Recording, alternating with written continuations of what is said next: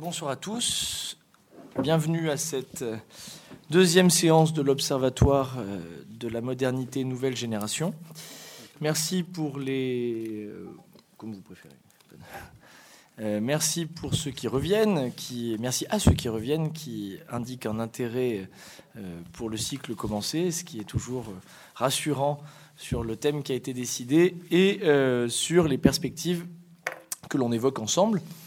Euh, je sais qu'il y a quelques retardataires, donc euh, qui n'hésitent pas à arriver au fur et à mesure si vous êtes en communication d'une quelconque manière avec eux. Euh, on laisse la porte ouverte à dessein.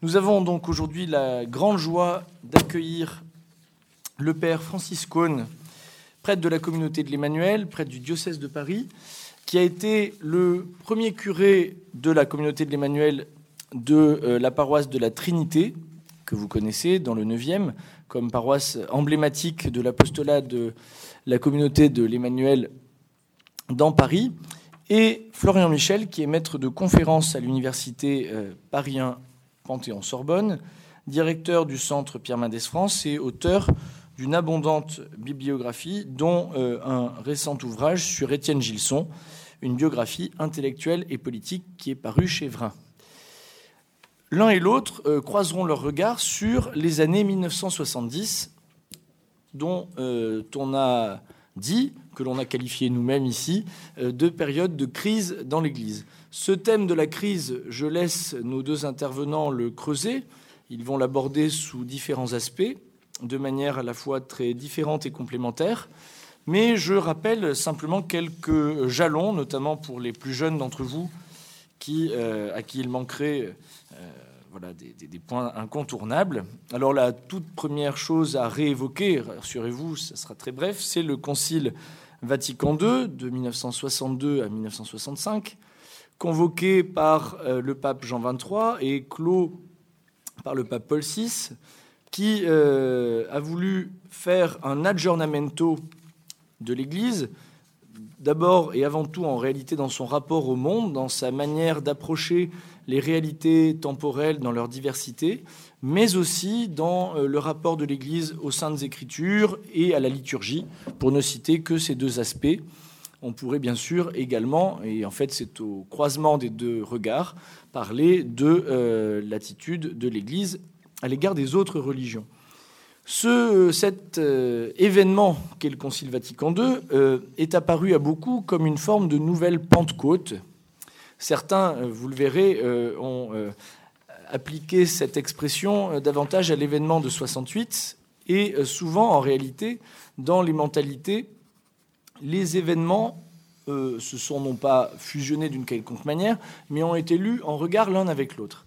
C'est justement pour essayer de détricoter ce, ce lien qu'on peut trouver abusif, mais qui n'est pas que abusif, que Guillaume Cuchet, historien euh, du religieux, lui aussi, vient euh, de publier un livre évoquant justement, euh, je cite le titre, la question Comment notre monde a cessé d'être chrétien? Donc, c'est une analyse assez poussée et qui repose sur une analyse statistique ça n'est pas que cela, mais c'est aussi une analyse statistique et peut-être en premier lieu pour euh, rappeler que l'année du grand décrochage, justement, en termes de pratiques religieuses dans notre pays, c'est l'année 1965, où on voit euh, le début d'une accélération de la chute de la pratique. Pour vous redonner quelques chiffres, en 1965, on considère que environ entre 25% et 30% des Français allaient à la messe, ce qui était déjà une petite chute par rapport à la période plus triomphale des années 1950, où les chiffres pouvaient s'établir autour de 40% je parle de la messe dominicale avec régularité, 94% des Français étaient baptisés. Aujourd'hui, 30% des euh, enfants de moins de 7 ans sont baptisés et 2% des Français vont à la messe dominicale. Donc, euh, évidemment, il y a là une énigme quant à l'accélération d'un processus dont on avait vu déjà les germes avant le Concile Vatican II, qui est analysé, euh, déployé de manière assez fine par Guillaume Cuchet et euh, qui montre bien comment, en réalité, le, fait que les formes religieuses extérieures euh, aient été modifiées dans un contexte de recomposition très profonde de la société dans les Trente Glorieuses, qui échappe très largement à la question religieuse, a pu accélérer un décrochage qui, dit-il, aurait eu lieu de toute manière, mais ça l'a accéléré. et justement, pour comprendre comment et pourquoi cela a été accéléré, j'évoque juste très brièvement un autre livre qui est antérieur, qui est un livre intitulé La crise catholique, justement, de l'historien Denis Pelletier. Denis Pelletier, dans La crise catholique, qui justement s'intéresse euh, à ces mêmes années, 1965-1978, essaie de euh, retracer des trajectoires contestataires d'abord, mais ce n'est pas que cela, dans les années 65-78. Euh, du côté des contestataires, il montre comment, pour certains, le Concile Vatican II était en fait un point de départ d'une évolution de l'Église qui ne faisait que commencer, non pas au sens d'une évolution, vous connaissez l'adage médiéval Ecclesia semper reformanda, euh, l'Église toujours à réformer, mais une évolution plus drastique sur des bases révolutionnaires aux yeux de certains, non seulement en matière liturgique, mais aussi euh, dans l'approche des réalités, d'ailleurs comme le Concile, temporel, euh, se rapprochant notamment de toute une, gauche extrême à laquelle l'Église avait tourné le dos, euh, notamment depuis Divini Redemptoris, mais même en amont. Donc on peut citer la communion de Beauquin en Bretagne, autour de l'abbaye contestataire de Beauquin, Échange et dialogue et d'autres mouvements de l'autre côté, euh, Denis Pelletier évoque des mouvements charismatiques qui euh, s'inspirent de l'expérience pentecôtiste américaine pour proposer un renouveau, mais un renouveau qui soit fondé sur une euh, continuité de la foi. Donc la question n'est pas pour les charismatiques d'envisager une révolution politique et sociale, mais véritablement une révolution du côté de la manière de prier, de la manière d'extérioriser sa foi, et euh, toute une galaxie euh, s'ouvre là. Je laisserai bien sûr le Père Cohn en parler davantage. Le troisième pôle, et ça sera la fin de mon introduction, euh, est évidemment constitué par ceux qui ont considéré que les formes héritées du passé étaient la planche de salut pour traverser la modernité, voire la postmodernité. Euh, on appelle ce courant euh, de manière indifférente euh, intégriste, traditionnaliste. En réalité, il recouvre justement des réalités très différentes. Et ce troisième pôle, nous le verrons surtout lors de notre séance du 4 avril autour de, je cite, un mot qui fâche, la tradition. Bien sûr, au milieu de tout cela, des chrétiens fidèles qui ont maintenu un ancrage chrétien tout en acceptant le principe d'une évolution, le principe d'un aggiornamento euh, se sont positionnés. On peut citer la revue Comunio, autour notamment, euh, qui s'est constituée en partie autour du père de Lubac, et aussi euh, tous ces théologiens et philosophes thomistes marqués par l'expérience des années 1920-1930 qui ont eu un regard tout à fait particulier. Je laisse donc la parole avec grand plaisir à Florian Michel. pardon d'avoir été un peu long. Merci Louis de ces mots d'introduction qui permettent effectivement d'introduire véritablement mon, mon intervention. Le, titre est, assez complexe, mais vous verrez, le propos est assez simple. Minorité d'élite et petit troupeau, la spiritualité des intellectuels thomistes au XXe siècle. Je n'ai pas fait euh, de, rédaction trop, trop poussée, je voudrais euh, simplement présenter quelques photographies et euh, lire avec vous, relire avec vous quelques, quelques textes et documents. Un premier mot tout de même, thomiste. Il m'est arrivé une fois de faire une conférence pendant une heure et demie, et à la fin de la conférence, on m'a demandé ce que signifiait le mot thomiste. Donc, je voudrais tout de suite dire qu'un thomiste, c'est un philosophe, un théologien qui est un lecteur, euh, disciple, fidèle, parfois critique, parfois littéral, de saint Thomas d'Aquin. Deux grands hommes français au XXe siècle incarnent cette renaissance, ce renouveau euh, de la philosophie euh, thomiste, il s'agit de Jacques Maritain et Étienne Gilson. J'en dirai euh, de nombreuses phrases dans quelques minutes. Et le, sens général de, mon propos voudrait chercher à réfléchir sur la notion de crise. quand on regarde l'histoire de l'Église au XXe siècle, on va de crise en crise. Euh, je ne vais pas toutes les faire, mais crise de l'action française dans les années 20, crise du modernisme auparavant, crise de la séparation, euh, crise euh, de la collaboration, crise des prêtres ouvriers, crise, etc., etc. Pour ne prendre que le cas français, vous voyez bien qu'on pourrait refaire l'histoire du XXe à la lumière de cette crise.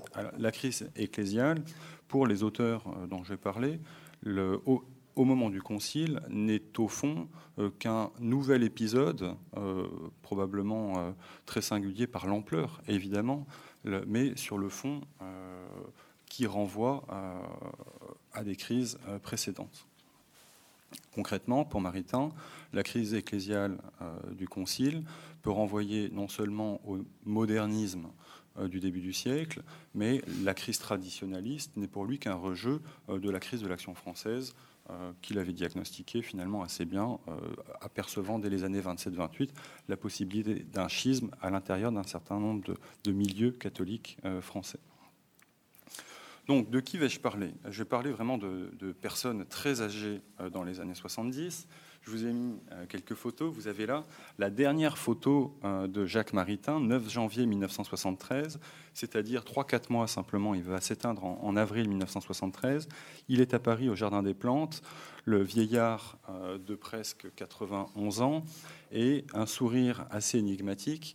Le qui, pourquoi ce sourire? C'est qu'il revient dans le Jardin des Plantes donc Paris juste euh, voisin euh, de, ce lieu, où il s'était rendu quand il avait une vingtaine d'années avec son épouse, Raïssa, et c'est là qu'ils avaient fait serment, soit de trouver un sens à leur existence, soit de se jeter dans la Seine au terme d'une année. Le choix était radical et euh, Action de grâce, c'est l'année où ils ont rencontré Léon Blois et euh, Pèlerin de l'absolu, c'est l'année de la conversion, c'est l'année où vraiment ils entrent en Église. Donc petit sourire sur le 70 ans ou presque de, l'existence de Jacques Maritain. Quelques mots plus, plus larges. Il est né en 1882 il vient d'une très grande famille euh, de la Troisième République. Son grand-père est l'un des fondateurs euh, de la Troisième République, Jules Favre. sa mère est une des premières féministes euh, divorcée. son père meurt alors qu'il a à peine une vingtaine d'années, alors d'un suicide ou non. Il y a quelques variations sur, sur le thème. Le Parisien formé à Henri IV, en Sorbonne, et c'est là qu'en Sorbonne, il va rencontrer Raïssa Maritain, d'origine juive, d'origine russe, le, qui a été euh, donc euh, réfugié en France après euh, donc, quelques pogroms qui s'étaient tenus en Russie. À droite, je vous ai mis une photo d'Étienne Gilson, Papy Gilson, comme on le dit affectueusement dans ces années-là.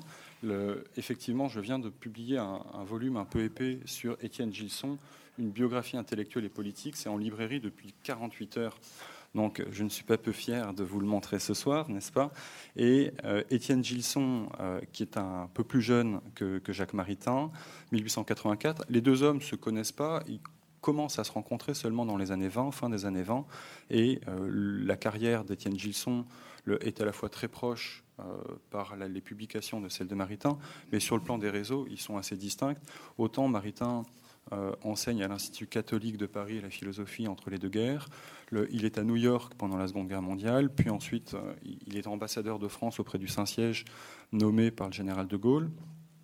Autant euh, Gilson est très Sorbonne, école pratique des hautes études, élu au Collège de France en 1932, euh, membre de l'Académie française en 1947, euh, sénateur euh, pour les démocrates chrétiens la même année et enseignant lui aussi donc entre les États-Unis et la France après, après la Seconde Guerre mondiale.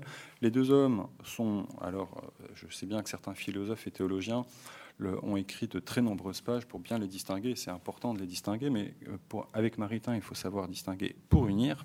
Et les deux hommes sont vraiment très proches dans leur combat, très proches dans leurs euh, échanges. Et euh, il y a une correspondance de plus de 200 lettres donc, qui a été publiée chez Vrin dans les années 90. Dans les années 70, le fin des années 60, début des années 70, il y a une amitié commune à ces deux hommes, et c'est celle du pape, euh, du bienheureux Paul VI. Quelques photos. Maritain est reçu à Castel Gondolfo euh, par le pape Paul VI. Les deux hommes se connaissent depuis les années 20. C'est Paul VI qui a traduit en italien un certain nombre d'écrits euh, de Maritain, des échanges constants, une très belle correspondance. dans les écrits personnels de Paul VI, on trouve souvent euh, la trace euh, des, œuvres de Maritain, et ce n'est donc sans aucune surprise que le 8 décembre 1965, au moment de la clôture du Concile, eh bien, euh, Paul VI demande à Maritain de recevoir au nom des hommes de la pensée et de la science le message du Concile. Alors, je voudrais juste vous en lire quelques, quelques fragments. Un salut tout spécial à vous, les chercheurs de la vérité, à vous les hommes de la pensée et de la science, les explorateurs de l'homme, de l'univers et de l'histoire, à vous tous, les pèlerins en marche vers la lumière, et à ceux aussi qui se sont arrêtés en chemin, fatigués et déçus par une vaine recherche. Pourquoi un salut spécial pour vous? Parce que nous tous ici, évêques, pères du Concile, nous sommes à l'écoute de la vérité. Notre effort pendant ces quatre ans, Qu'a-t-il été sinon une recherche plus attentive et un approfondissement du message de vérité confié à l'Église, sinon un effort de doctrine docilité plus parfaite à l'esprit de vérité? Le texte est vraiment très beau. on le trouve de manière intégrale sur le, site du, Vatican et les dernières phrases euh, que je lis euh, résument en quelque sorte non seulement bien sûr la perspective de, Paul VI et des pères conciliaires, mais également toute l'œuvre de la vie euh, de Maritain. Pour cela, sans troubler votre pas, sans éblouir vos regards, nous venons vous offrir la lumière de notre lampe mystérieuse, la foi. Celui qui nous l'a confiée, c'est le maître souverain de la pensée, celui dont nous sommes les humbles disciples, le seul qui ait dit et pu dire Je suis la lumière du monde, je suis la voie, la vérité et la vie. Cette parole vous concerne. Jamais peut-être, grâce à Dieu, n'est si bien apparu qu'aujourd'hui la possibilité d'un accord profond entre la vraie science et la vraie foi, servante l'une et l'autre de l'unique vérité, etc., etc. Donc, une belle amitié euh, entre Paul VI et euh, Maritain. Maritain, dans ses années euh, conciliaires, est un homme qui a fait des choix assez singuliers je vous ai présenté là la, première, la couverture du paysan de la Garonne. Un vieux laïc s'interroge à propos euh, du temps présent. En 1960, euh, Raïssa, euh, son épouse, est décédée. C'est un nouveau moment dans la vie de Maritain qui commence et un moment très théologique, très ecclésiologique, avec la publication d'un certain nombre de volumes très importants, et en même temps un choix de vie radicalement différent. Ce vieux laïc euh, qui s'interroge à propos du temps présent, va en 1970 prendre les habits euh, des petits frères de Jésus à Toulouse, donc devenant frère Jacques, évidemment, ça fait sourire. Mais euh, le vieux laïc de, ce sous-titre, c'est à la fois parce qu'évidemment Maritain a 80 ans au moment où il rédige Le paysan de la Garonne, c'est un pavé dans la mare. le paysan de la Garonne, la controverse dure pendant des mois, toute la presse en parle, il y a plus de 60 000 ou 70 000 volumes qui sont vendus en l'espace de, quelques semaines, et c'est vraiment après le concile le, un des premiers euh, signale très fort d'une, non pas d'une résistance, mais disons d'un esprit critique à l'égard d'un certain esprit, euh, le post-conciliaire. Le, paysan de la Garonne commence par des déclarations euh, d'allégresse de Maritain, qui rend grâce pour tout ce que le concile a fait, mais qui craint qu'un vent frais souffle sur les fruits de ce concile et ne gèle l'ensemble. Et il analyse évidemment ce qu'il appelle la crise de Prurite, le néomodernisme, enfin, etc., etc., et également le néo-traditionnalisme, intégrisme qui se développe dans cette période. Je vous avais mis également, mais je ne commande pas, un, crucifix, un tableau euh, de Marc Chagall pour rappeler simplement le, ce lien entre Maritain et les artistes, Maritain euh, et les, beaux-arts, qui est vraiment un, fil conducteur également dans son existence. Je voulais également euh, commenter, je, ne ferai que, le lire, le télégramme euh, envoyé par Paul VI à Maritain au moment où Maritain euh, entre véritablement en, religion. Après avoir tant marqué l'Église, écrit le pape, et le monde d'aujourd'hui par le rayonnement d'une pensée profondément enracinée dans la foi au Christ et ouverte aux exigences intellectuelles, et morale des générations montantes, vous entendez désormais consacrer le reste de votre vie à l'imitation du mystère de Jésus à Nazareth, dans le sillage du Père de Foucault. Cet émouvant témoignage sera pour notre temps une nouvelle et éloquente leçon de sagesse, dont nous vous félicitons de grand cœur avec nos voeux. À l'aube de votre noviciat chez les petits frères de Jésus, nous vous adressons, etc., notre affectueuse euh, bénédiction. Maritain était très proche euh, du Père Voyaume, donc dans l'esprit effectivement euh, des, petits frères de Jésus, et il va passer une quinzaine d'années, 13 ans, autour de Toulouse et également pour partie en Alsace. Je vous ai mis également le, faire-part de décès de, Jacques Maritain, simplement pour quelques citations qui sont le présente. Donc, souvenez-vous devant Dieu de Jacques Maritain, le 28 avril 1973, où on trouve une citation de, euh, du paysan de la Garonne.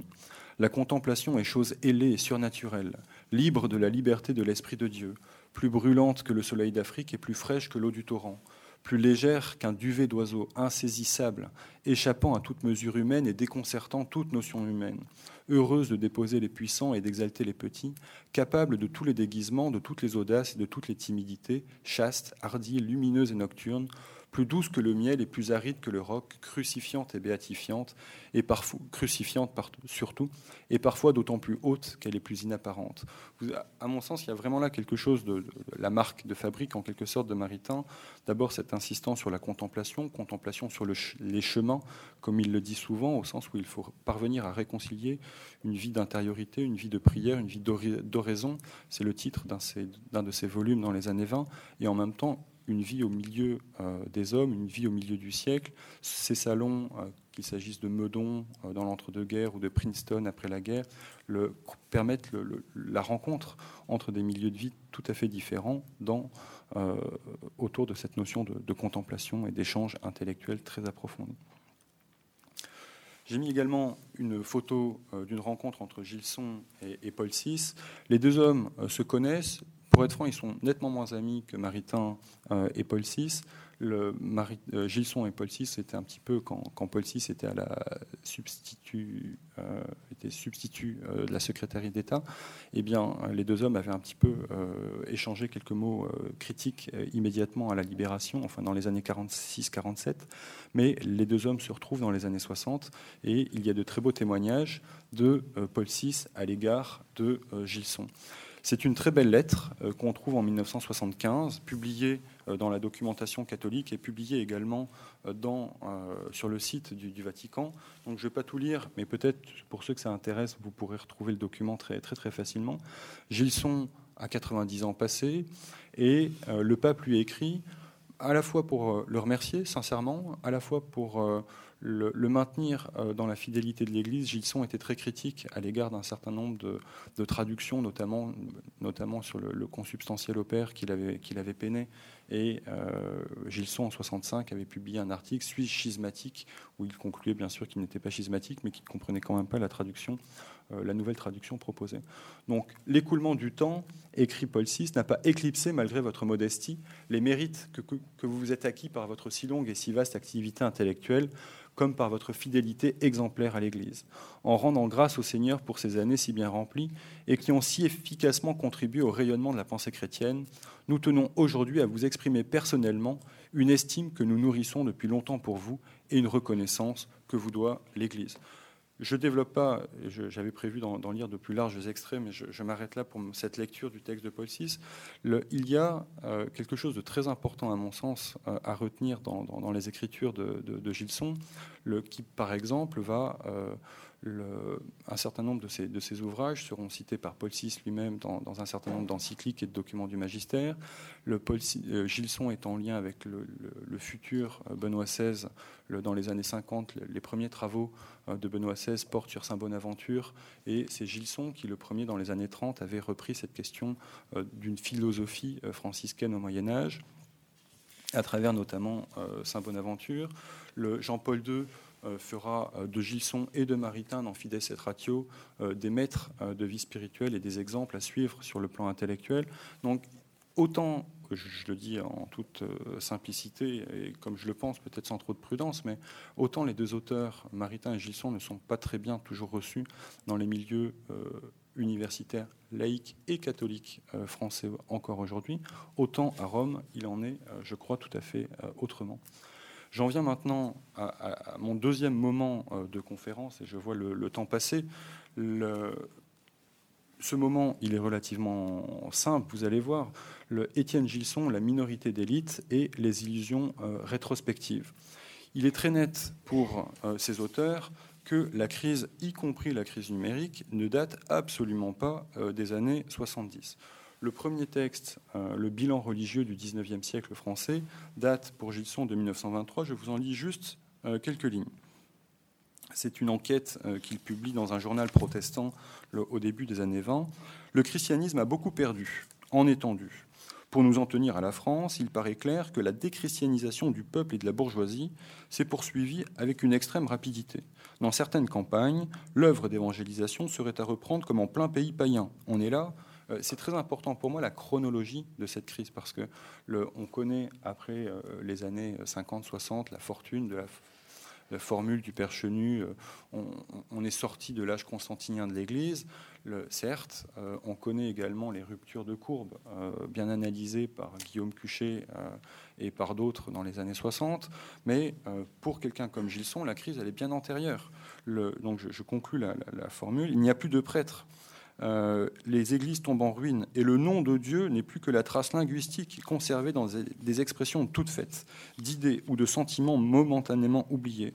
On en arrive même à se demander si la suppression momentanée du clergé sédentaire et la substitution de missions ambulantes ne seraient pas dans certaines régions un remède temporairement approprié à la misère des âmes. Je me souviens d'avoir lu sur les murs d'une église dans un village de Lyon, c'est le village dont il vient, il connaît toutes les églises et tous les, tous les crus euh, viticoles euh, de Bourgogne, Gilson.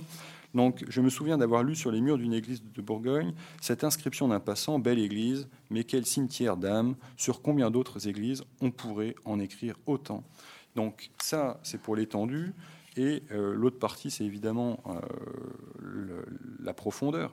Il semble d'autre part que ce que le christianisme a perdu en surface, il a gagné en profondeur. J'exprimerai peut-être mieux ma pensée en disant que la religion chrétienne est devenue plus consciente d'elle-même chez l'élite qui la représente. Alors la conclusion de l'article est assez optimiste euh, au regard de, ce qui viendra dans le siècle.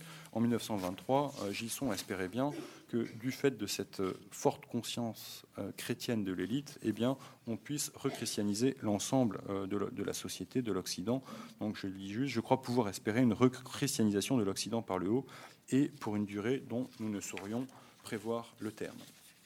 Donc la crise catholique, pour Gilson, elle est bien antérieure, évidemment, aux années 60. Euh, monde chrétien, monde moderne, pas d'illusion rétrospective.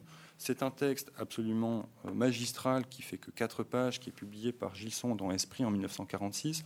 Ce texte sera repris par le cardinal Suard dans euh, sa lettre euh, pastorale de 1947 sur justement les questions de libéralisme, modernisme, intégrisme. Et euh, le cardinal Suard, donc le cardinal archevêque de Paris, faisant de Maritain et Gilson un petit peu la voie médiane pour échapper à deux dangers.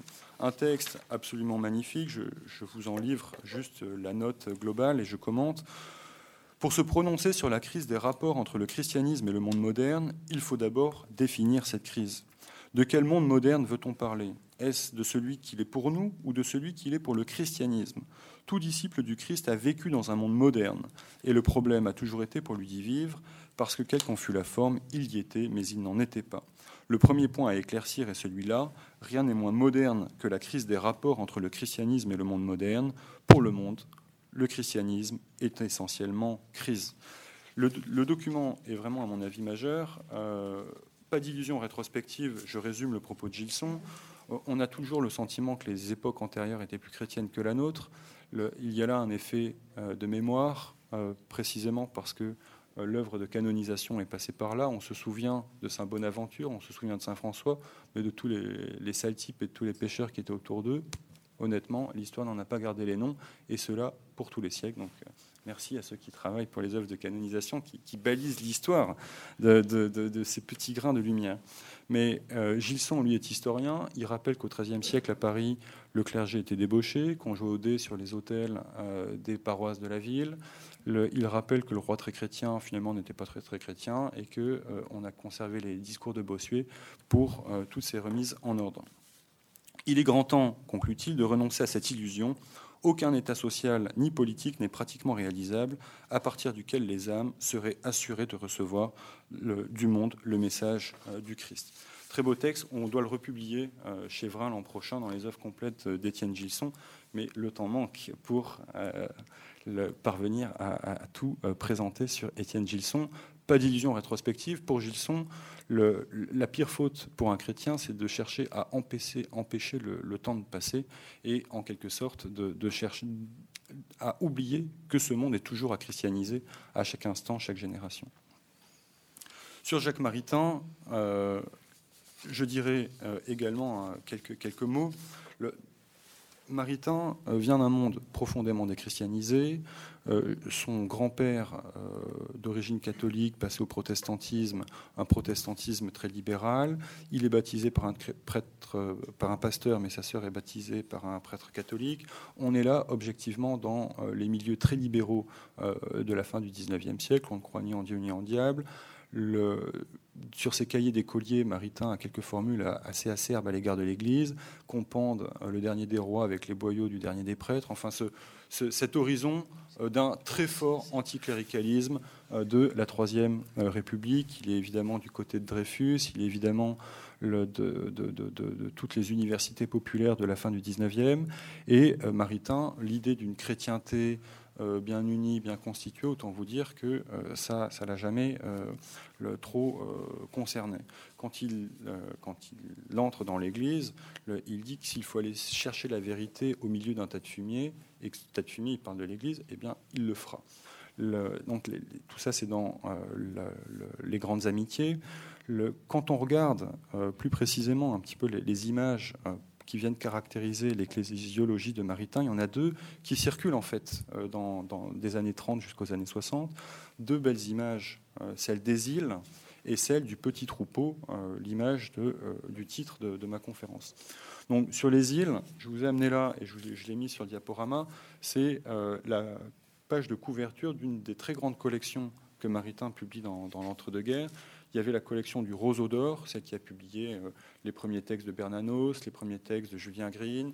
Une, Antimoderne est publié dans euh, également le Roseau d'Or. Et au terme du Roseau d'Or, euh, du fait de, la rupture de l'équipe fondatrice, mais Louis pourrait présenter tout cela mieux que moi, Jacques Maritain se met à, construire cette nouvelle collection Les Îles.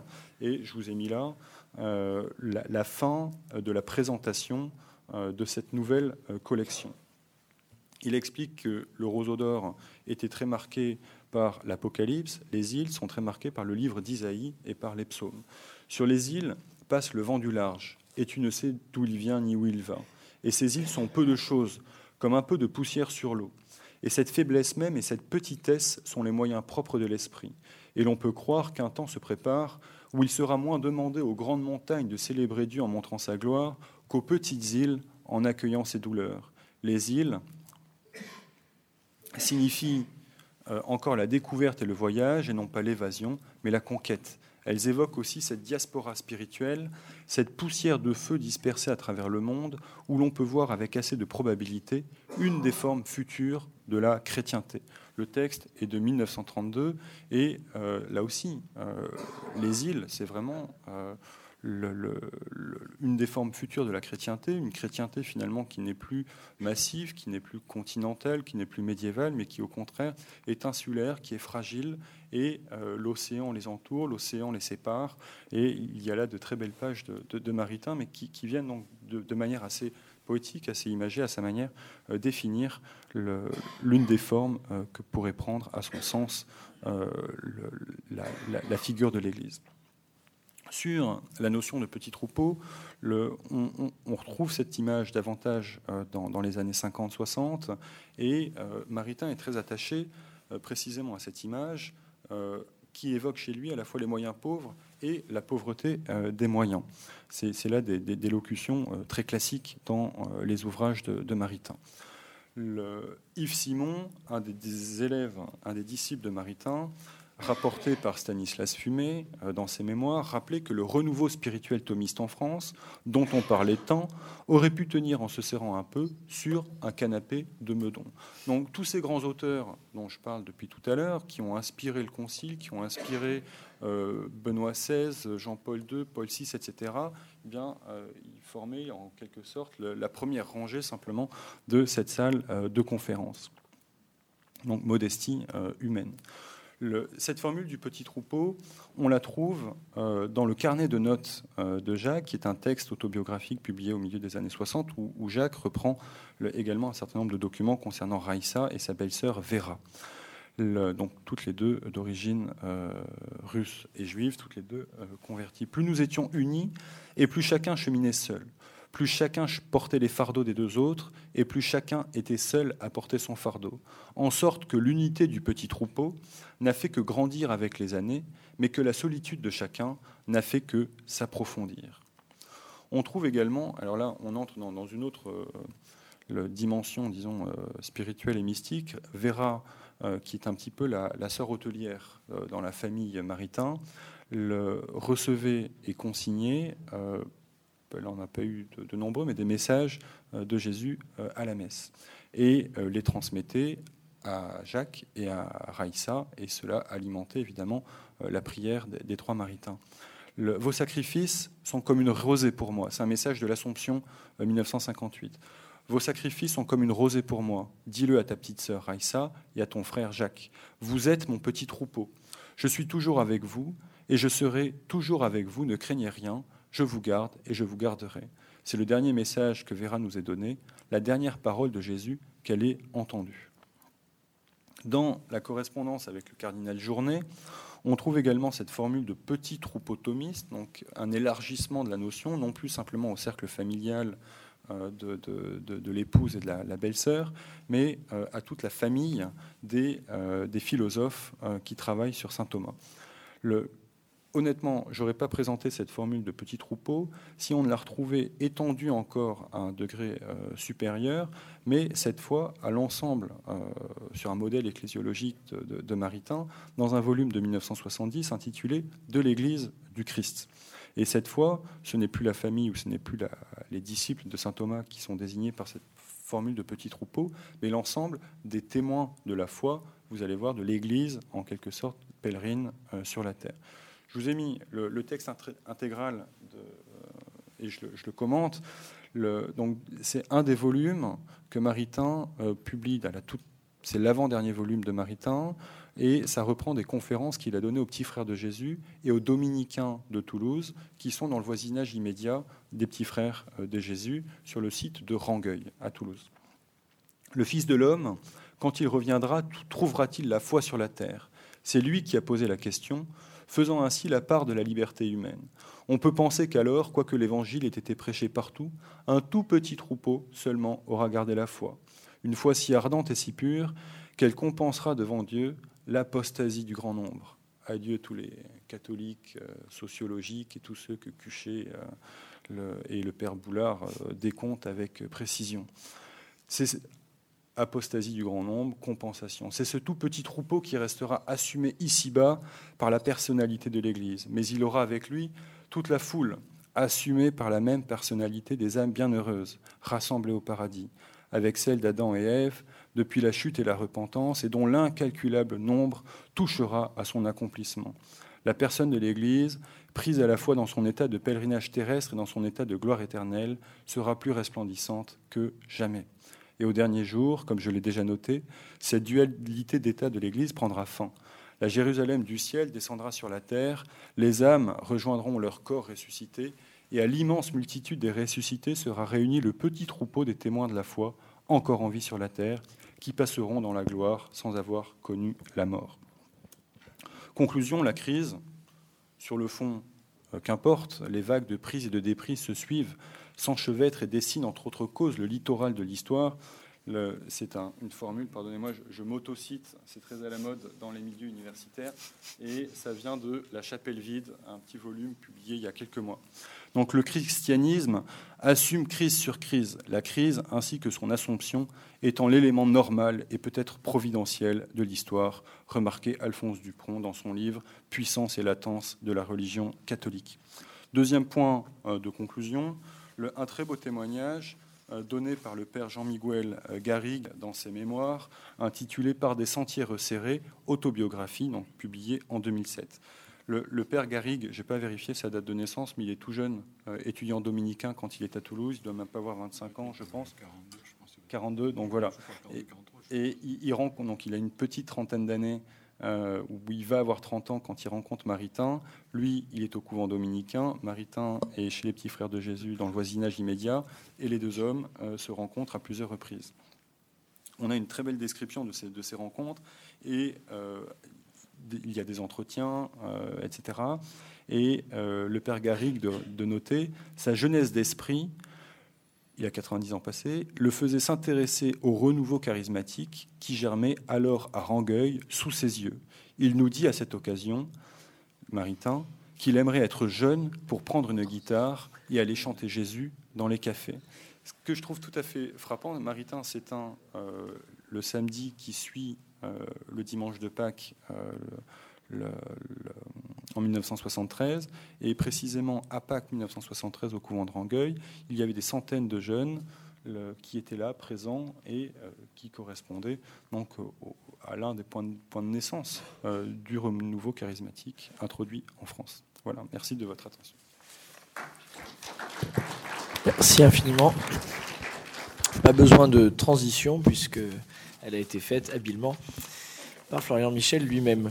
Euh, je vous donne une petite indication chronologique. Euh, comme on a commencé un petit peu en retard, on terminera la séance à 21h35. On a commencé à, 20h05. Euh, ce qui fait que ça nous laissera à peu près, on va dire, une 15-20 minutes de questions. Bonsoir. Alors même si cela n'apparaît pas trop dans, mon topo, en fait, la, modeste réflexion que je vais vous présenter est, aussi le fruit de mon expérience, puisque euh, moi j'étais étudiant dans ce quartier à, Sciences Po, la rue Saint-Guillaume, dans les, années 68. Euh, j'ai participé à un certain nombre de manifestations de rue, comme d'autres étudiants. J'ai fait partie à un certain moment de ce qu'on a appelé les chrétiens en recherche, et j'ai même participé à ce fameux rassemblement de Bequin en 69. Et en même temps, j'ai vécu une, conversion forte euh, au tout début du renouveau charismatique, puisque je suis l'un des tout premiers à avoir fait partie de la communauté de l'Emmanuel avant même qu'elle n'existe euh, en 72, un des cinq premiers qui, a commencé le groupe de prière. Et ma vocation sacerdotale est, née quelques années plus tard. Je suis rentré au séminaire à, plus de 30 ans. Et, donc voilà, donc j'ai à la fois vécu ces années de crise et euh, toute cette émergence euh, du renouveau charismatique dans l'Église. Et aujourd'hui, je suis aussi, euh, d'où l'allusion aussi tout à l'heure discrète et sourire, le, postulateur de la cause de canonisation du fondateur, du fondateur de la communauté de l'Emmanuel, Pierre Goursat. Alors, je vous propose trois, trois parties, précisément, euh, dans, mon exposé. Euh, la première, dans la première, je rappellerai le contexte de crise au sein duquel est né le renouveau charismatique. Dans la seconde, j'évoquerai son émergence en France dans les années 70 et ce qui le caractérise. Et dans la troisième partie, je, poserai la question, j'ai vu que c'était un peu le thème de l'année, euh, en quelle mesure le renouveau charismatique, parmi d'autres mouvements dès à cette époque, euh, a pu être un ferment de contre-culture, euh, entre guillemets. Donc première partie, euh, la crise des années 70, contestation et remise en cause de la société et de l'Église. Mon premier point, là aussi c'est un bref rappel, parce que dans notre, dans notre salle, il y a différentes générations représentées. La crise dans la société française, donc après la Seconde Guerre mondiale, la France est à reconstruire et elle va être profondément rénovée et transformée en quelques décennies. La forte croissance économique qui marque notre pays dans les années 50-70 permet de grands progrès technologiques qui facilitent la vie des gens, en particulier dans les campagnes. Parce que moi, maintenant, je suis, enfin, je suis entre Rome et la Touraine, mais j'ai encore pas mal de confidences de gens de la campagne en Touraine. Et, c'est assez récent, finalement, des années 60, que les gens ont eu accès à l'électricité et à l'eau courante hein, dans, les campagnes. Ça, on, l'oublie, surtout les jeunes générations. Donc de grands progrès technologiques, euh, les ménages s'enrichissent, acquièrent de nombreux biens de consommation qui jusqu'alors n'existaient pas ou alors étaient réservés à une frange plus aisée de la population, comme les appareils électroménagers, les, automobiles, les télévisions, c'est tout nouveau. Moi, je me souviens euh, avoir vu ma première émission de télévision, c'est en 54, quelques années après ma naissance. Euh, voilà, c'était tout nouveau hein. Donc c'était et, donc tout ça va créer aussi un changement de mentalité, une plus grande mobilité, une, ouverture sur le monde. Et, en cette période donc des Trente Glorieuses, qui est marquée par l'avènement de la société de consommation de loisirs, euh, il y a donc ce, ce, changement de mentalité, mais aussi de valeur. Et puis, c'est aussi une période en France où beaucoup de dégénérations ont été marquées par la guerre d'Algérie, qui a quand même créé une forte division, Et puis même si c'était plus loin de la France, dans les mêmes années, la guerre du Vietnam, avec tout cet avènement de ce qu'on appelle le mouvement tiers-mondiste, qui, a été très important euh, dans la société, qui a eu des répercussions dans l'Église.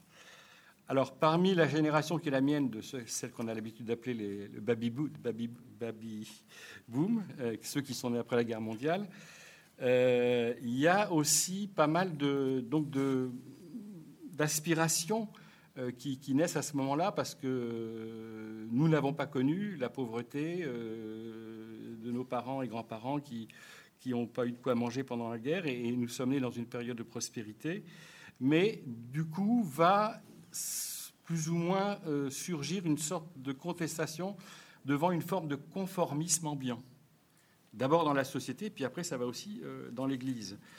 Et ce qui est intéressant, c'est que quelques mois avant la crise de mai 68 à Paris, un journaliste célèbre à l'époque, euh, éditorialiste du Monde, qui s'appelait Pierre Viançon-Ponté avait écrit un, article euh, dont le titre est, assez évocateur et qui s'appelait Quand la France s'ennuie.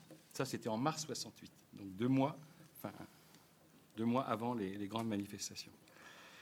Les événements de mai 68 surgissent dans ce contexte et vont paralyser tout le pays pendant un mois. Au départ, la grande majorité des jeunes qui ont participé aux manifestations de rue n'étaient pas politisés. C'est peu à peu que des petits groupes gauchistes, trotskistes, maoïstes ont récupéré, durci le mouvement de contestation, qui est intéressant, qui est né en milieu étudiant, même si ensuite il s'est étendu aux, usines et, aux administrations. Et alors, la plupart des, témoins de cette époque euh, ont vu dans les événements de mai 68 la cause du mouvement de révolte et de contestation qui s'est ensuite développé largement au sein de la société française. Mais je pense qu'il y a un autre point de vue euh, qui me paraît intéressant et voire plus juste, euh, en accord avec ce que j'ai lu chez certains historiens ou, sociologues. Ces événements de mai 68, au-delà du côté contestataire et politique, ont aussi, me semble-t-il, eu de la part d'un certain nombre, enfin, ont été le révélateur et le catalyseur d'aspirations profondes de la jeunesse qui n'étaient pas alors exprimées.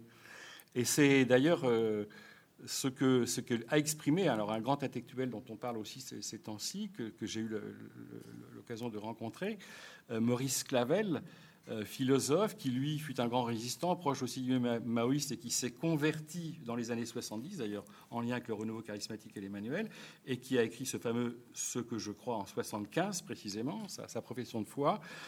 Et, euh, et lui disait qu'il voyait dans ces événements de 68 aussi une recherche de sens et de quête spirituelle, ce qui n'était pas certainement le plus clair, euh, le plus manifeste euh, dans les slogans euh, libertaires anarchistes des manifestations ou même des âgés de la Sorbonne, pas loin d'ici. Donc ça, c'est juste le, bon, le contexte que tout le monde connaît, mais pour planter. Et puis la crise de l'Église, on l'a déjà évoqué. Ce qui est intéressant, c'est que la crise de l'Église, elle n'a pas commencé en 68. Enfin, et, et, cela a été évoqué en introduction, cette crise qui a secoué la, société française qui sans doute a été relayée en 68 et, fortifiée, avait déjà atteint l'Église, notamment depuis la fin du Concile Vatican II en 65. Et là aussi, ça a été dit, en convoquant euh, le Concile en, en 62, le pape Jean XXIII avait voulu faire un aggiornamento, c'est-à-dire un, renouvellement de l'Église en l'ouvrant sur le monde précisément. Et les années qui vont suivre vont provoquer une grande crise en raison d'une mauvaise réception et une mauvaise interprétation d'un certain nombre de textes du Concile. Très rapidement, les revendications qui s'étaient exprimées en 68 vont se répandre dans l'Église par le biais de certains prêtres et de laïcs. Ce climat d'hostilité, de contestation va se manifester par un rejet de l'autorité et une opposition à la hiérarchie et va entraîner un certain nombre de dérives, en particulier dans le domaine liturgique. La contestation va apparaître au grand jour lorsque Paul VI va publier son encyclique Humane Vitae sur euh, le mariage et la régulation des naissances le 25 juillet 1968. Et dans cette période tourmentée qui va suivre, un grand nombre de prêtres, de religieuses euh, quittent le ministère, leur congrégation, se marient. C'est une, véritable hémorragie, en fait, euh, aussi bien chez les prêtres que parmi le monde religieux. Et puis c'est aussi l'époque où, le nombre des ordinations euh, va chuter massivement. Cette profonde crise de confiance en l'institution va déstabiliser de nombreux fidèles qui abandonnent alors la messe dominicale, on l'a aussi évoqué tout à l'heure, et des, catholiques traditionnalistes qui n'acceptent pas les orientations proposées par le Concile Vatican II, vont rejoindre le courant intégriste de Monseigneur Lefebvre, dont certains partisans, et je m'en souviens, j'étais à Paris à ce moment-là, prennent possession de l'église voisine de Saint-Nicolas du Chardonnay en février 77. Alors moi j'évoquerai euh, un autre théologien, pour le citer euh, aussi, euh, Bouillet, Louis Bouillet, qui dans son fameux livre La décomposition, du christianisme, paru en 68, témoignait du passage brutal des espérances conciliaires aux diagnostics les plus alarmistes. L'auteur écrivait Le pontificat de Jean XXIII, puis le Concile, avait paru inaugurer pour l'Église catholique un renouveau inespéré, sinon inespérable. Quelques années seulement ont passé depuis, mais à moins de se boucher les yeux, il faut dire franchement que ce que nous voyons ressemble bien moins à la régénération escomptée qu'à une décomposition accélérée du catholicisme. Le diagnostic est peut-être un peu dur, mais au moins il est clair. Si le progressisme semble être la cible principale de l'essai, son auteur n'ignore pas le danger intégriste, encore confidentiel à l'époque en France, lorsqu'il écrit le livre. Mais selon lui, l'un et l'autre, progressisme et, traditionnalisme, participent de la même tare. Ce, euh, sont, dit-il, de pur extrinsécisme, c'est-à-dire, affirme-t-il, des conceptions d'un surnaturel totalement inconscient plaqué du dehors sur la réalité humaine. Pour Bouillet, le défi immédiat est bien celui de la réception conciliaire, la réforme dans la continuité, comme l'a prôné dans son fameux discours le Benoît XVI, euh, prôné aussi par Vatican II, qui affronte le double danger soit d'une rupture de la tradition catholique, soit de sa momification. Mais l'un et l'autre ont la même origine profonde, à savoir l'absence d'une réelle expérience religieuse de Dieu et du salut le diagnostic laisse déjà entrevoir que les réponses à la crise passeront nécessairement par un renouveau spirituel, par une revitalisation de la foi des chrétiens. Donc j'en arrive à la seconde partie, précisément, un peu le cœur du sujet, l'émergence du renouveau charismatique en France, je parle de la France, dans les années 70. Là aussi, je crois que j'aurai deux ou trois points, au moins deux points. Le premier, c'est la multiplication des groupes de prière et la fondation des communautés nouvelles. Alors déjà, ce qui est intéressant, c'est que on peut voir, me semble-t-il, en tout cas c'est ce qu'elle a vu clairement, même si là je ne parle pas beaucoup de Pierre Goursat, mais ça aurait été intéressant, faute de temps, parce qu'il a connu toute la crise, euh, lui il, était plus âgé, il est né en 1914 et il est mort en 91, donc il, il a vécu toute la période avant et après le Concile, il était critique de cinéma, il était directeur de l'Office catholique du cinéma français, donc il a connu toute la dégradation, il en a souffert. Il était laïque et euh, il a été très frappé euh, lorsque, moi je m'en souviens pas, j'étais trop jeune, mais lorsque le pape Jean XXIII a inauguré le concile en 1962, euh, et ça j'ai retrouvé le texte, dans son radio-message de Pâques 62, je crois, le pape Jean XXIII invoquait une nouvelle Pentecôte sur l'Église et demander à l'Esprit Saint, à travers le Concile Vatican II, de venir régénérer l'Église et de lui redonner une nouvelle vitalité juvénile et missionnaire. Donc c'est quand même très intéressant de voir que je, ne dis pas que le renouveau charismatique est la réponse, mais c'est certainement un des éléments de réponse que le Seigneur a donné à cette époque-là, comme il y a eu à, à toutes les crises, et je l'évoquerai tout à l'heure aussi, cet aspect-là. Euh, donc lorsque le renouveau charismatique se répand rapidement en France à cette époque, il trouve un écho favorable aussi bien parmi les catholiques qui avaient été marqués par le mouvement contestataire de 68 et qui s'étaient éloignés de l'Église ou s'y sentaient mal à l'aise, mais aussi de la part de catholiques plus traditionnels qui n'avaient pas abandonné la pratique religieuse. Ce renouveau de la foi correspondait à ce que beaucoup espéraient plus ou moins consciemment à ce moment-là. Ils découvraient, dans ces groupes de prière qui naissaient, unis dans une louange joyeuse, ce qu'ils ne trouvaient pas toujours dans les paroisses en particulier, l'expérience d'une foi intense et d'une forte vie fraternelle, un amour de l'Église, une adhésion à la foi catholique et au magistère, alors que le relativisme des idées se diffusait partout, y compris dans l'Église, et que la société occidentale connaissait, c'est vrai particulièrement pour la France, une sécularisation croissante, marquée par la privatisation de la foi et aussi une crise de la transmission de la foi dans les familles. Le renouveau charismatique, ce n'est pas un mouvement organisé qui aurait été programmé en réaction précisément à des, certaines idéologies prédominantes à l'époque. Ce mouvement spontané, qui est né en fait, je parle du renouveau charismatique catholique, euh, qui est, né en 1967 à l'université Duquesne de Pittsburgh aux États-Unis, et il marque le retour de ce qu'on appelait le retour, euh, il marque le retour de l'Esprit Saint, c'est le titre d'un livre de Kevin Ranagan qui est paru en France en 72. Euh, le retour de l'esprit. Les groupes de prières et les communautés nouvelles qui naissent en France dans les années 70, elles sont très nombreuses et diverses, concernent essentiellement au début des étudiants et des jeunes professionnels. Ces groupes étaient très divers, tant par leur vocation que par les personnalités et les parcours de leurs fondateurs, dont certains avaient été très impliqués dans le mouvement de 68. Beaucoup étaient de nouveaux convertis. On sait que les fondateurs de la communauté du Lion de Judas, devenus ensuite les Béatitudes, venaient du protestantisme protestantisme. D'autres, comme Jacques Parmentier, qui fonda la Sainte-Croix à Grenoble, étaient passés par l'hindouisme. Il était aussi issu du monde de la marginalité, comme tout d'ailleurs Pascal Pingot, fondateur de la communauté du pain de vie euh, en Normandie. Euh, et, euh, et, Pierre Goursat, lui, comme je vous disais, très différent, parce qu'il avait 58 ans lorsqu'il a lorsqu'il a, connu le renouveau charismatique et donc une grande expérience ecclésiale à ce moment-là. Deuxième point de cette deuxième partie, ce qui caractérise le renouveau charismatique catholique en général et, à cette période. Issu du pentecôtisme, le renouveau charismatique remet en valeur la personne et l'action de l'Esprit Saint, le grand inconnu à cette époque, et je veux dire encore aujourd'hui, pour la majorité des chrétiens d'Occident en tout cas. Le renouveau n'est pas un mouvement, au sens où il n'y a pas de fondateur identifié qui aurait au départ cherché à rassembler des gens au sein d'une réalité commune. Il se manifeste par une émergence, une efflorescence de réalités très diverses, nées simultanément et sans aucune coordination dans les différents continents.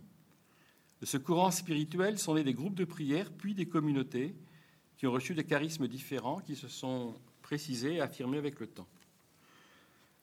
Mais les groupes de prière, les communautés nées dans cette mouvance charismatique ont tous un point en commun.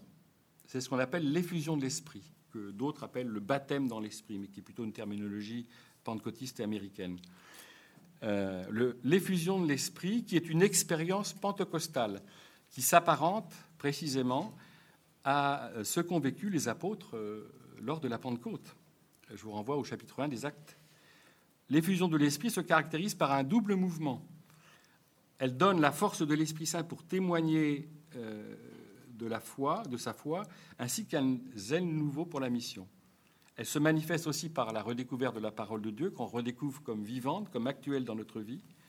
Beaucoup euh, de ces catholiques et de ces chrétiens qui ont fait l'expérience de l'effusion d'esprit ont découvert ou redécouvert, c'est le cas pour moi en particulier, mais pour beaucoup d'autres, l'Église, qu'on voyait davantage comme l'institution et, qu'on contestait, euh, comme notre mère, comme une mère aimante, et au sens euh, justement, pas simplement l'aspect institutionnel, mais l'aspect, le mystère de l'Église, comme le développe le Concile Vatican I dans Lumen au numéro 1. Et puis, bien sûr, ce qui caractérise le renouveau, surtout à cette époque, ce qui était assez étrange pour beaucoup, c'est l'exercice des charismes qui sont donnés à l'Église, comme le dit Saint Paul dans la première épître aux Corinthiens au chapitre 12, en vue de son édification et pour le bien commun les charismes qui florissaient dans les assemblées de prière, comme à l'époque de l'Église primitive, étonnaient dans ce contexte contestataire de 70, bien que l'importance des charismes avait été euh, euh, soulignée euh, dans la Constitution Lumen Gentium au numéro 12, à la demande d'ailleurs de l'un des quatre modérateurs du Concile, le cardinal Svenens, qui lui-même est ensuite devenu très proche du renouveau charismatique. Dès l'origine, le renouveau charismatique se caractérise donc à la fois par sa dimension spirituelle et missionnaire. Plusieurs communautés trouveront une confirmation à ce qu'elles vivaient dans l'exhortation apostolique de Paul VI, un grand texte paru le 8 décembre 1975 à l'occasion des dix ans de la fin du Concile, Evangelii Nunciandi, qui était consacré à l'évangélisation dans le monde moderne. Le pape, on a parlé de Paul VI, rappelait que la mission fait partie de l'essence même de l'Église, quelle est sa vocation première et que l'annonce explicite de la foi est absolument nécessaire, qu'elle ne s'oppose pas au témoignage de vie.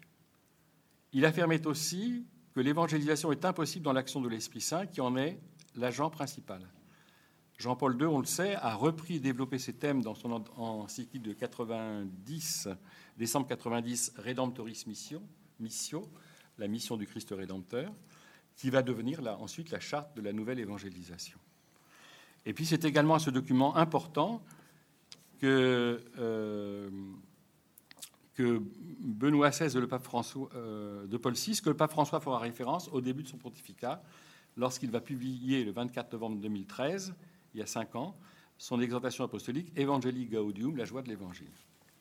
Mais il faut dire, et je ne sais pas si certains se souviennent à ce moment-là de, ma génération, plus ou moins, euh, dans l'Église de France, on n'a pas beaucoup parlé de ce texte-là. Ce texte fut très peu commenté et très tièdement accueilli.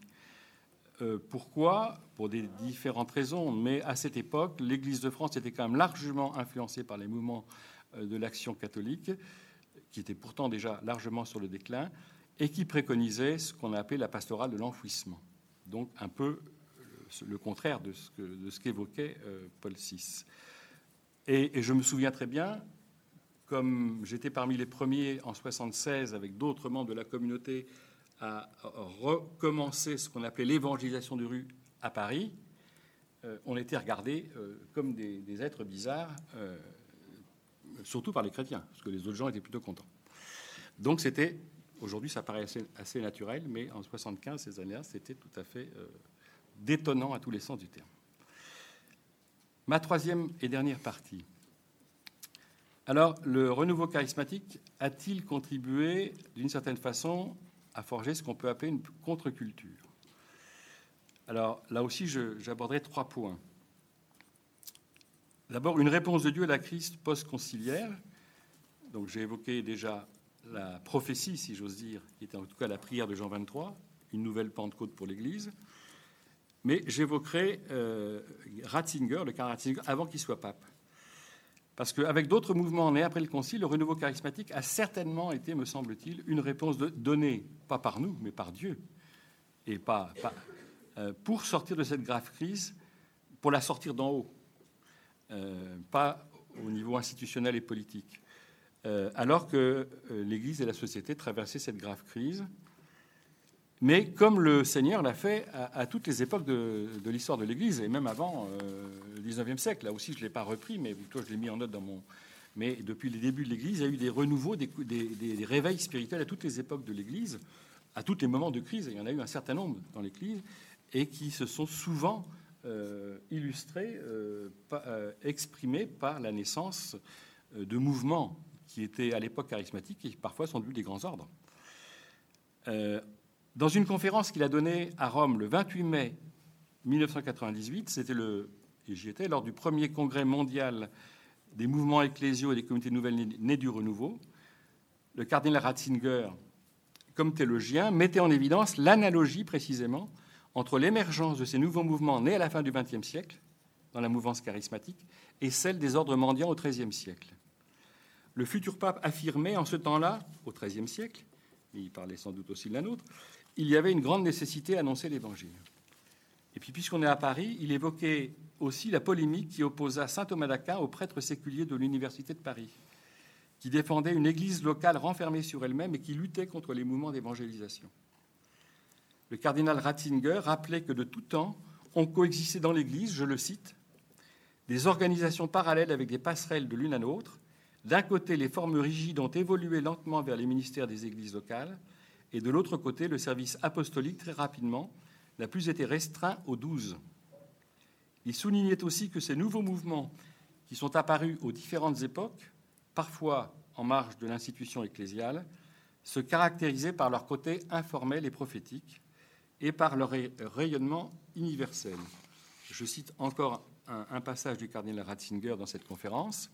Si nous considérons l'histoire de l'Église dans son ensemble, nous voyons clairement apparaître d'un côté un modèle ecclésial local, nécessairement marqué par le ministère épiscopal et qui perdure à travers les siècles comme une structure de base. Mais il y a également d'un autre côté à travers l'histoire des voies toujours nouvelles, des mouvements qui remettent continuellement en valeur le caractère universel de la mission apostolique et de la radicalité de l'Évangile, et ainsi renforce l'Église locale par le service d'une vie véritablement animée par l'Esprit Saint. Fin de citation. Deuxième point de cette dernière partie, on peut dire que d'une certaine façon, et pas tout seul, le renouveau charismatique à cette époque a, un peu joué le rôle d'un laboratoire de la foi. Au départ, le renouveau charismatique, je l'ai évoqué, n'a pas été bien accueilli par les évêques et les prêtres qui avaient une attitude prudente et réservée. Alors ça c'est normal en raison de la nouveauté, hein, tout ce qui est nouveau euh, dérange, mais aussi de son origine américaine et pentecôtiste, et puis de l'accent mis sur les charismes. Pour beaucoup, le renouveau était jugé trop spirituel, désincarné, pas assez engagé dans le monde. Alors moi, je n'ai pas dit que j'ai été euh, délégué CFDT, que j'ai été à l'origine du mouvement Monde ouvrier, euh, Renouveau Monde ouvrier dans le bon, donc c'était pas tout à fait la réalité, mais enfin, c'était comme ça qu'on jugeait le renouveau, à une époque où là encore, l'idéologie dominante était celle d'une église de militants. De ce fait, les groupes de prière et les communautés nouvelles ont dû avancer, dans les premières années en tout cas, à contre-courant et se frayer un chemin dans un contexte hostile en s'appuyant sur la confiance que leur manifestait le pape, ainsi quand même qu'un petit nombre d'évêques et de prêtres qui avaient discerné le petit troupeau euh, prophétique, qui avaient discerné dans l'émergence de ce courant un don de Dieu qui pouvait aider l'Église à se renouveler. Alors une première étape importante euh, pour le renouveau au niveau international, alors euh, pour sa reconnaissance ecclésiale, ça a été le discours de Paul VI, toujours lui, discours qu'il fit à la Pentecôte 75, le lundi de Pentecôte, lors du premier rassemblement international du renouveau qui a rassemblé 10 000 personnes du monde entier, après la messe qu'avait présidé le cardinal Swenans à la demande de Paul VI. Paul VI est arrivé très fatigué. Il a fait ce discours qui est un peu la charte et qui a ensuite ouvert les portes et permis euh, l'insertion, l'intégration du renouveau progressivement dans, l'Église. Ce discours dont je cite là aussi quelques passages simplement, qui était vraiment un encouragement en 75 en mai 75. Pour ce monde sécularisé, disait-il, il n'y a rien de plus nécessaire que le témoignage du renouveau spirituel que l'Esprit Saint suscite aujourd'hui, si visiblement dans les régions du monde et les milieux les plus divers. Ce renouveau doit rajeunir le monde, lui donner une spiritualité, une âme, une pensée religieuse. Le monde doit ouvrir ses lèvres fermées à la prière et les ouvrir au chant, à l'allégresse, aux hymnes, au témoignage. Et ce sera une très grande chance pour notre temps, pour nos frères, que se lève une génération, votre génération, de jeunes qui crient au monde les gloires, les grandeurs de Dieu à la Pentecôte.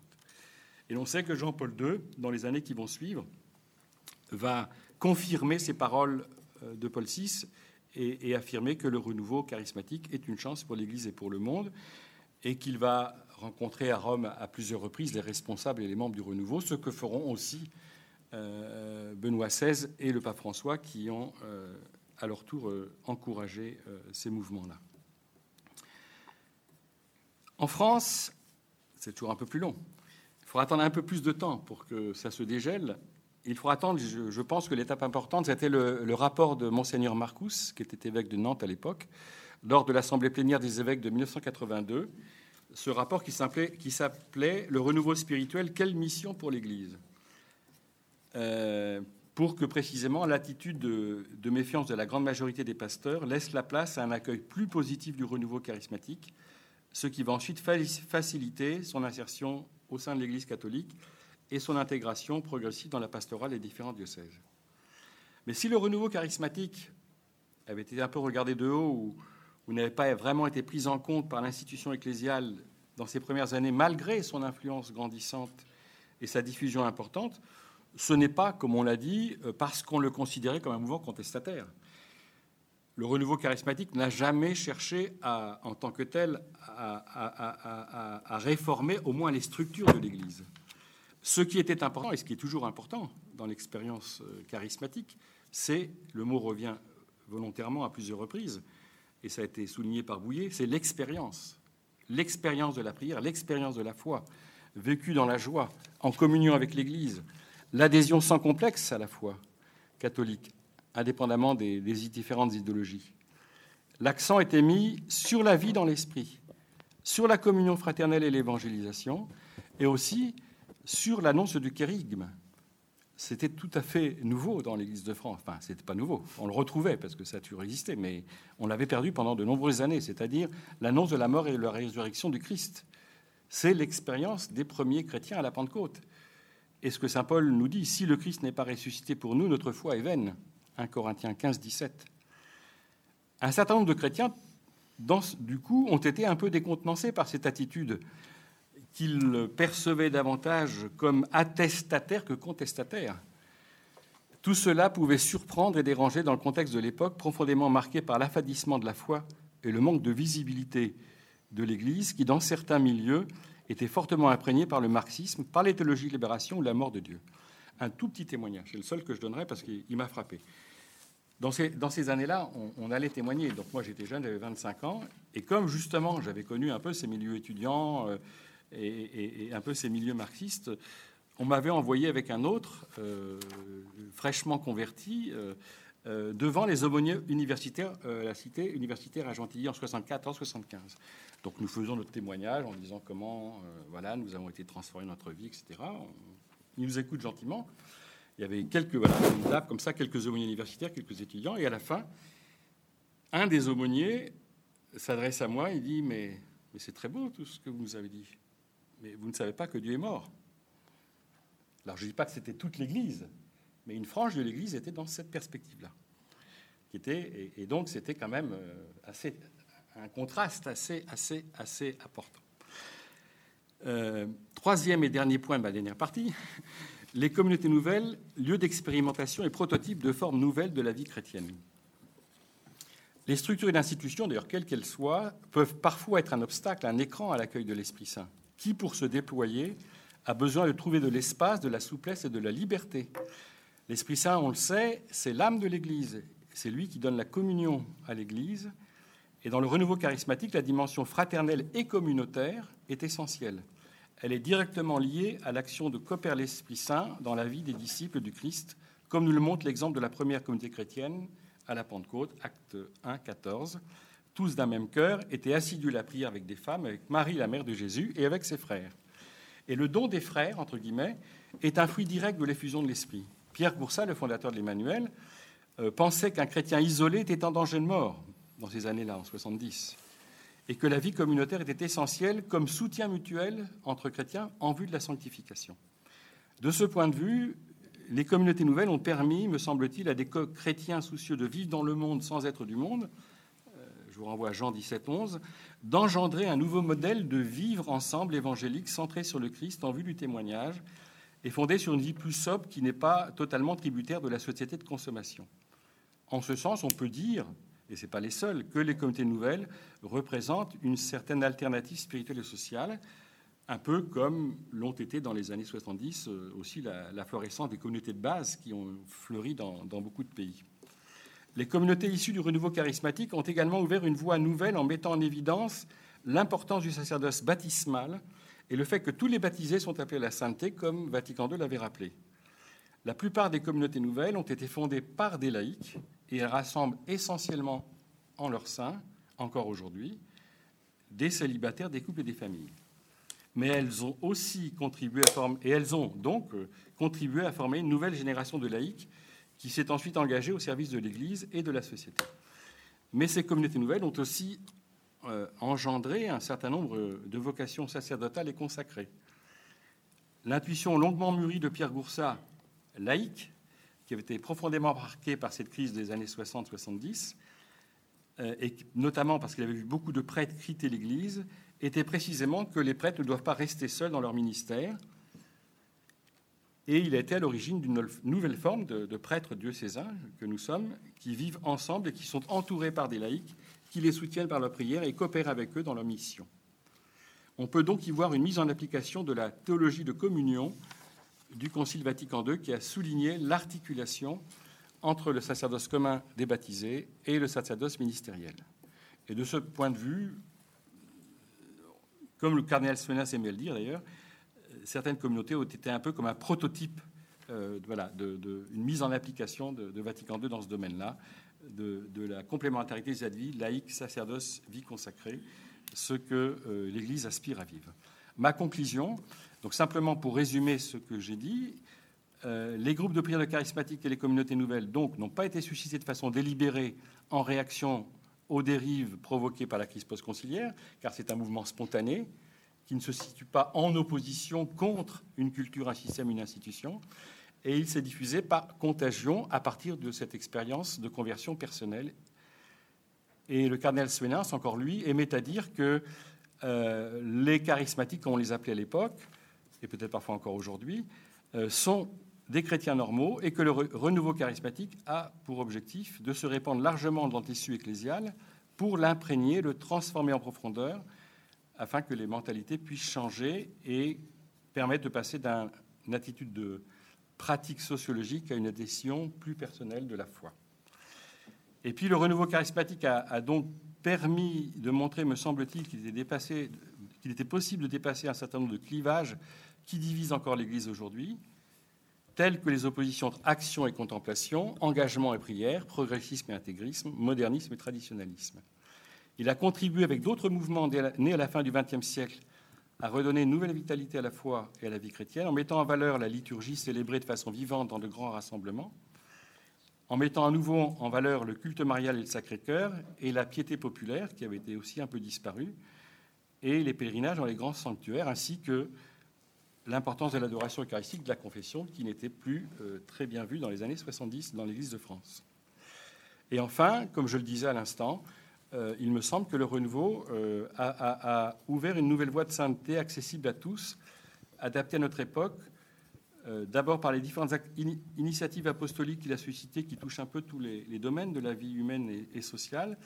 Il a quand même apporté une mystique incarnée, quoi qu'on en dise, au service du monde et des pauvres, et qui rejoint d'une façon assez prophétique euh, toutes les exhortations répétées que le pape François ne cesse de nous envoyer depuis, de nous adresser depuis le début de son pontificat.